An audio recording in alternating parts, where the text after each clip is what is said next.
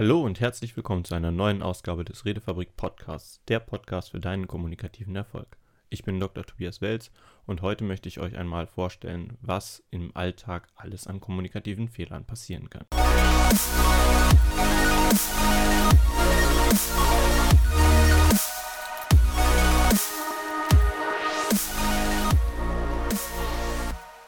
Was sind so Standardfehler kommunikativer Art, die einem passieren können? Naja, insgesamt versucht man ja immer erstmal verständlich und klar rüberzukommen und denkt auch in den meisten Fällen hat man sich gut ausgedrückt. Das Problem beginnt hier allerdings dabei, dass man das, was man meint, nicht in der Art und Weise wirklich ausdrückt. Vielfach hat man nicht den Wortschatz oder man hat nicht verstanden, welche Worte der andere gerade hören müsste, um zu verstehen, was man wirklich will. Der erste Schritt ist also tatsächlich sowohl sich zurückzuversichern, dass der andere verstanden hat, was man möchte, und im zweiten Schritt außerhalb der Kommunikation seinen Wortschatz entsprechend anzupassen und zu erweitern. Das bringt einem natürlich erstmal nichts, wenn man sagt, oh ja, hm, ja, der Wortschatz, den muss ich jetzt erstmal erweitern, ich muss sehr eloquent wirken, wenn du die Worte dabei aber nicht verstehst. Was hilft dir dabei, um deinen Wortschatz zu vergrößern? Naja, einige Lehrer werden es dir schon gesagt haben wahrscheinlich, lesen, lesen, lesen, aber nicht nur lesen, sondern auch tatsächlich darüber sprechen. Sprechen lernt man durch Sprechen, Reden lernt man durch Reden.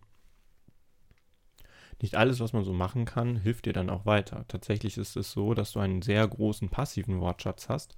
Das heißt, du hast mehr Worte in deinem Vokabular, die du verstehen würdest. Aber in den meisten Fällen ist der aktive Wortschatz dabei sehr, sehr gering oder deutlich geringer als der passive. Wenn du also passiv viele Worte kennst, aber sie aktiv nie nutzt, hast du einfach keine Übung darin. Und das Sprechen bedeutet auch, dass sich Muskelgruppen bewegen müssen. Dein Mund, deine Zunge, das alles muss sich bewegen. Und bei vielen Bewegungen, die Bewegungsabläufe, auch das kennen wir vom Sport ja zu Genüge, muss ein bestimmtes Bewegungsmuster erst einmal eingeübt werden. Glücklicherweise können wir die Basislaute unserer Sprache in der Regel sehr gut, aber die Kombination davon macht dann doch etwas anderes aus.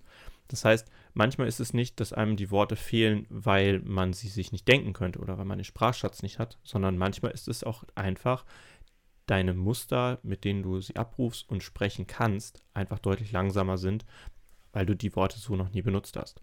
Vielleicht ist dir das auch schon mal aufgefallen, wenn du etwas niederschreibst oder in Gedanken durchgehst, wirkt es meistens sehr viel klarer. Wenn du das aber ohne das Geschriebene sprechen musst, verwendest du eher die Worte, die du schon einmal früher benutzt hast. Dadurch wirkt es auch etwas alltagstauglicher, alltagssprachlicher, ähm, aber es fehlen halt einige ähm, prägnante Worte, die dabei eine Rolle spielen. Du merkst es ja vielleicht jetzt selber, ich versuche es möglichst einfach rüberzubringen und versuche die Worte so zu wählen, dass ich verstanden werde. Jetzt könnte ich natürlich andere Sachen sagen, also ich könnte andere Worte verwenden für das, was ich beschreibe. Vielleicht habe ich das noch nicht ausreichend geübt, vielleicht ist es aber auch einfach besser, diese Art der Kommunikation zu wählen, um bei dem oder derjenigen anzukommen, die das hier jetzt hören. Je einfacher du sprichst, desto leichter ist verständlich, was du willst. Allerdings ist es nicht unbedingt besonders präzise, was du damit ausdrückst. Du schwankst also im Prinzip zwischen Präzision und Verständlichkeit hin und her. Dieses Phänomen kennt man aus den Fachsprachen. Wenn du jetzt einen Arzt anhören würdest, wie der mit einem anderen Arzt über irgendwelche Krankheiten redet, da schwirrt dir der Kopf. Also das kann natürlich auch wieder runtergebrochen werden auf einfache Muster. Etwas äh, wie eine Grippe wird dir auch wahrscheinlich einfacher erklärt werden. Es gibt Fieber, der Körper wird heiß, die und die Temperatur, die und die Therapie wird eingesetzt. Aber wenn die Ärzte in kurzer und prägnanter Form darüber reden, sparen sie sich halt sehr, sehr viel Zeit. Und das ist auch im wissenschaftlichen Kontext genau der Punkt, warum eine Fachsprache etabliert ist. In der Fachsprache versucht man möglichst viel präzise in kurzer Form rüberbringen zu können. Das ist natürlich bei sehr komplexen Sachverhalten besonders wichtig. Allerdings muss man diese Fachsprache auch erst einmal erlernen. Fehlt dieses erlernte Hintergrundwissen, also die Bedeutung spezifischer Worte, dann versteht man das einfach nicht mehr. Stattdessen ist es einfacher, die alltagstauglichen Worte dafür zu nehmen. Und genau das ist so ein Transfer zwischen Wissenschaft und Alltagstauglichkeit, der gemacht werden muss, damit einige Dinge verständlich werden. Genau das ist auch für deinen kommunikativen Erfolg wichtig. Wenn du einen großen Wortschatz hast und sehr präzise etwas beschreiben kannst, kannst du in diese Tiefe hineingehen. Allerdings kannst du auch aus dieser Tiefe herauskommen und auf einem Basislevel bleiben, sodass du erstmal verständlich bist. Die andere Seite der Medaille ist natürlich, welchen Hintergrund hat der andere, welche Worte dürfte er verstehen und was kann ich von ihm erwarten. Gar nicht so einfach tatsächlich, das festzustellen. In den meisten Fällen gehen wir von Rahmenbedingungen aus. Jemand mit einem akademischen Titel oder mit einem eher Arbeiterhintergrund wird wahrscheinlich etwas anders sprechen, auch ob er Mundart redet oder nicht. Wenn da jetzt jemand ein bisschen herumsechselt, würde man versuchen, auch eher in seiner Mundart weiterzubleiben, vor allem untereinander. Allerdings gibt es verschiedene Stufen und diese möchte ich euch mal kurz erklären. Es gibt die Alltagssprache. Dabei ist die Alltagssprache das, was wir normalerweise für uns regulär als Standard definieren. Das ist aber an unsere Umgebung gekoppelt. Das heißt, unseren sozialen Stand und unsere soziale Umgebung bestimmt das, was wir als Basisausgang nehmen, mit dem wir normalerweise Leute ansprechen werden. Dadurch entstehen schon gewisse Gefälle. Mit diesen Gefällen kann man allerdings auch arbeiten. Nur wir wissen halt, gut, das ist meine soziale Umgebung, das sind die meisten Leute, mit denen ich zu tun habe, deswegen spreche ich auf die Art und Weise mit ihnen. Hast du jetzt besonders viele Sprachwissenschaftler oder hochgebildete Leute, wird das wahrscheinlich eher ein sehr, hm, ich sag mal, sehr breiten Sprachduktus geben und auch eine sehr verzweigte Art und Weise der Kommunikation während es bei Leuten, die weniger häufig sich so präzise in Fachsprache ausdrücken mussten, eher auf dem etwas niedrigeren, das bitte jetzt nicht falsch verstehen, mit niedrig meine ich geringere Anzahl an verschiedenen Worten, geringerem Niveau zu sprechen.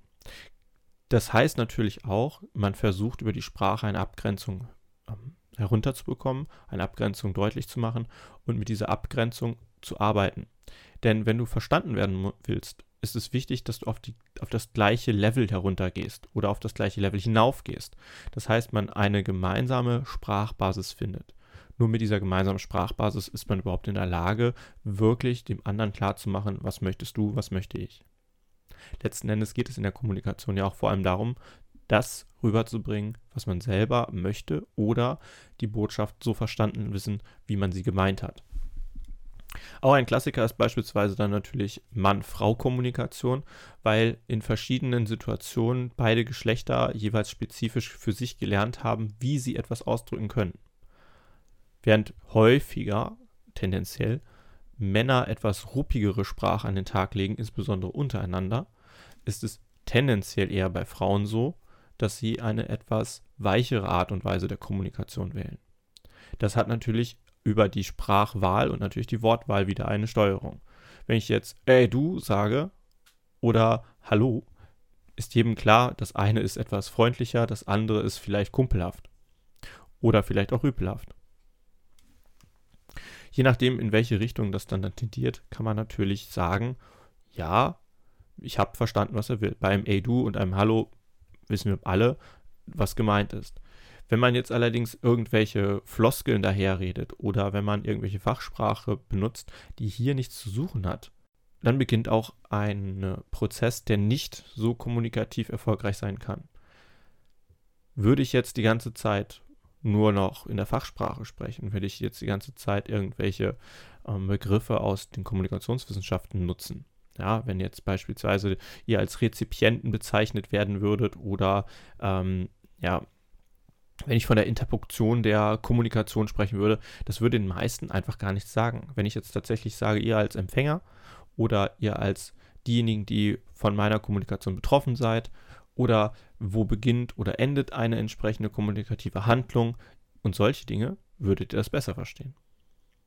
Anhand dieser kleinen Beispiele will ich Folgendes zeigen.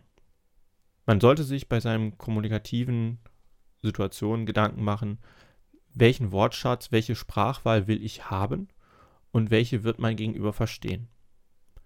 Natürlich kannst du das nicht präzise vorher sagen, wenn du mit dieser Person noch nichts zu tun hattest. Und mancher fühlt sich vielleicht beleidigt, wenn man zu einfach einsteigt. Allerdings ist es ein einfacheres Herangehen, wenn man von einem basismäßig neutral bis normalem Niveau des Alltagsgebrauchs hinauf in einen etwas stärkeren, präziseren fachsprachlichen Bereich hineingeht.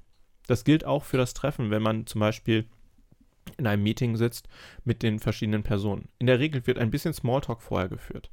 Und dieser Smalltalk kann auch von euch genutzt werden dazu, herauszufinden, mit welcher Sprachtermini, welche Sprachgewohnheiten, welches Sprachniveau muss ich hier ansetzen, damit ich verstanden werde.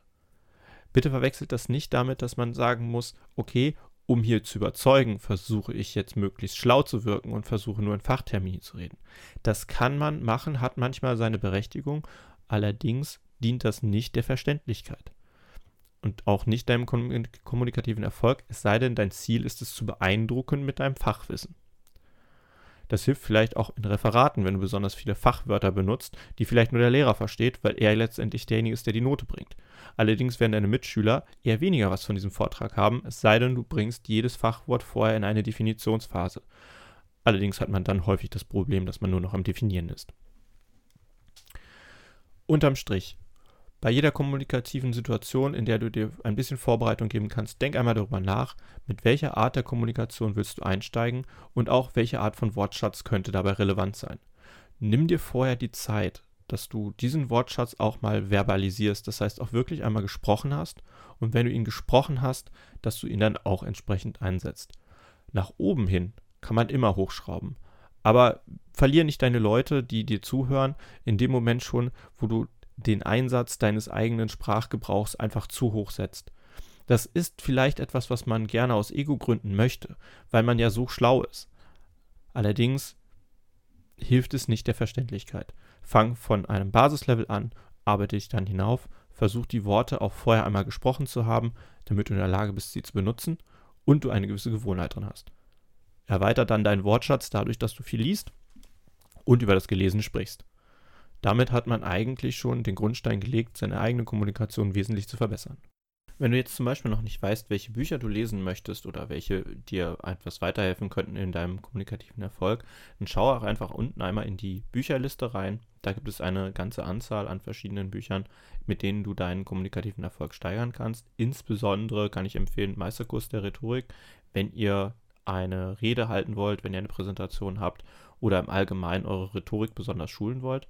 Und ansonsten schaut euch einfach erst einmal die Bücher noch einmal genauer an, die ihr ohnehin schon mal gelesen habt und überlegt euch, ob da vielleicht die Sprache, die verwendet wurde, das ist, was ihr erreichen wollt oder vielleicht auch mal das ein oder andere etwas komplexere Buch.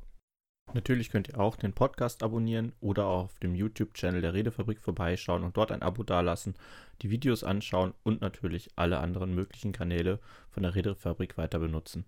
Ich hoffe, diese Tipps haben dir schon mal weitergeholfen und dass du beim nächsten Mal wieder reinhörst beim Redefabrik Podcast. Ich wünsche euch noch viel Spaß, einen schönen Tag, Abend, Nacht oder wo auch immer ihr seid und natürlich viel kommunikativen Erfolg.